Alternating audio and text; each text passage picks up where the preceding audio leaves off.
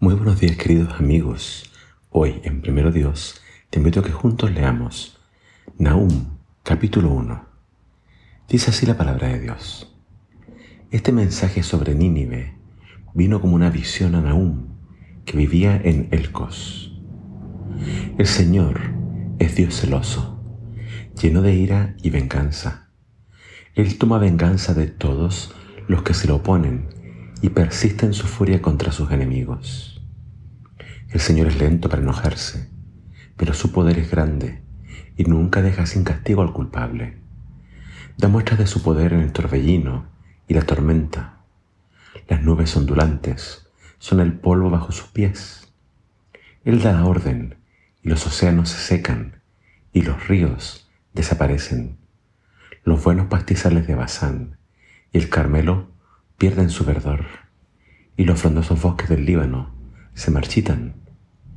Ante la presencia de Dios, las montañas se estremecen y las colinas se derriten, la tierra tiembla y sus habitantes son destruidos.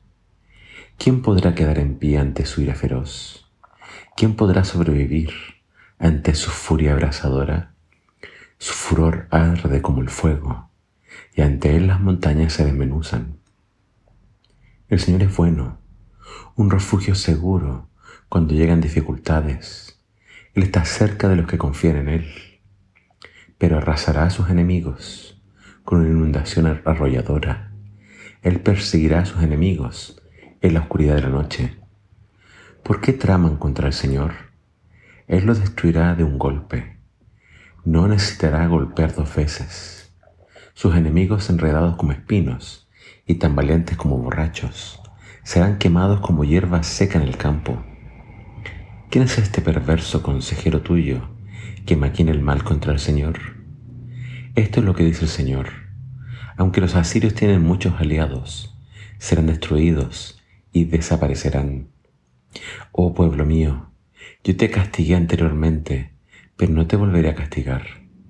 Ahora romperé el yugo de esclavitud de tu cuello y te quitaré las cadenas de la opresión asiria. Esto es lo que dice el Señor acerca de Nínive, la ciudad de los asirios. No tendrás más hijos para perpetuar tu nombre. Destruiré todos los ídolos de tus templos, de tus dioses. Estoy preparando una tumba para ti, porque eres despreciable. Miren, viene un mensajero sobre las montañas con buenas noticias. Trae un mensaje de paz. Celebra tus festivales oh pueblo de Judá, y cumple todos tus votos, porque tus enemigos perversos no volverán a invadir tu tierra, serán destruidos por completo. Hace poco leímos Jonás y cómo Dios tuvo misericordia y perdonó a Nínive, la capital de los asirios. Y cien años después, Dios levanta a con este mensaje de condenación sobre Nínive. Es decir, aunque el pueblo se arrepintió en tiempos de Jonás, tristemente esa reforma no perduró y volvieron a sus violencias y a sus ataques. Nínive y los asirios son conocidos por haber subyugado muchas naciones. Destruyeron al reino del norte, Samaria, y así a tantos pueblos más pero se los conoce también por su crueldad y por haber cometido crímenes de lesa humanidad. Por lo tanto, acá vemos que Dios levanta este juicio contra ellos y a la vez le promete a su pueblo esperanza y paz. El nombre Naum significa el que consola, que consuela, y vemos que hay un mensaje de consuelo para su pueblo. Dios es paciente, misericordioso, tardo para la ira, pero cuando el mal no se detiene, Él se levanta como un guerrero y como un vengador. Y eso es lo que le esperaba a Asiria, a Nínive, una destrucción total.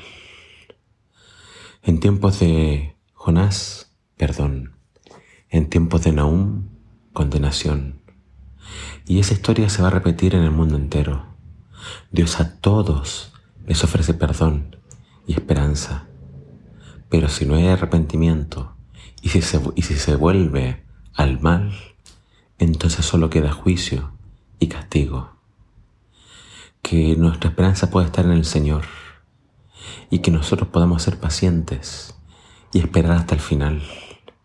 No regresemos a nuestros antiguos caminos, no volvamos al mal, ya que Dios en su tiempo derramará sus juicios y será un juicio justo sobre los pecadores. Que el Señor te bendiga.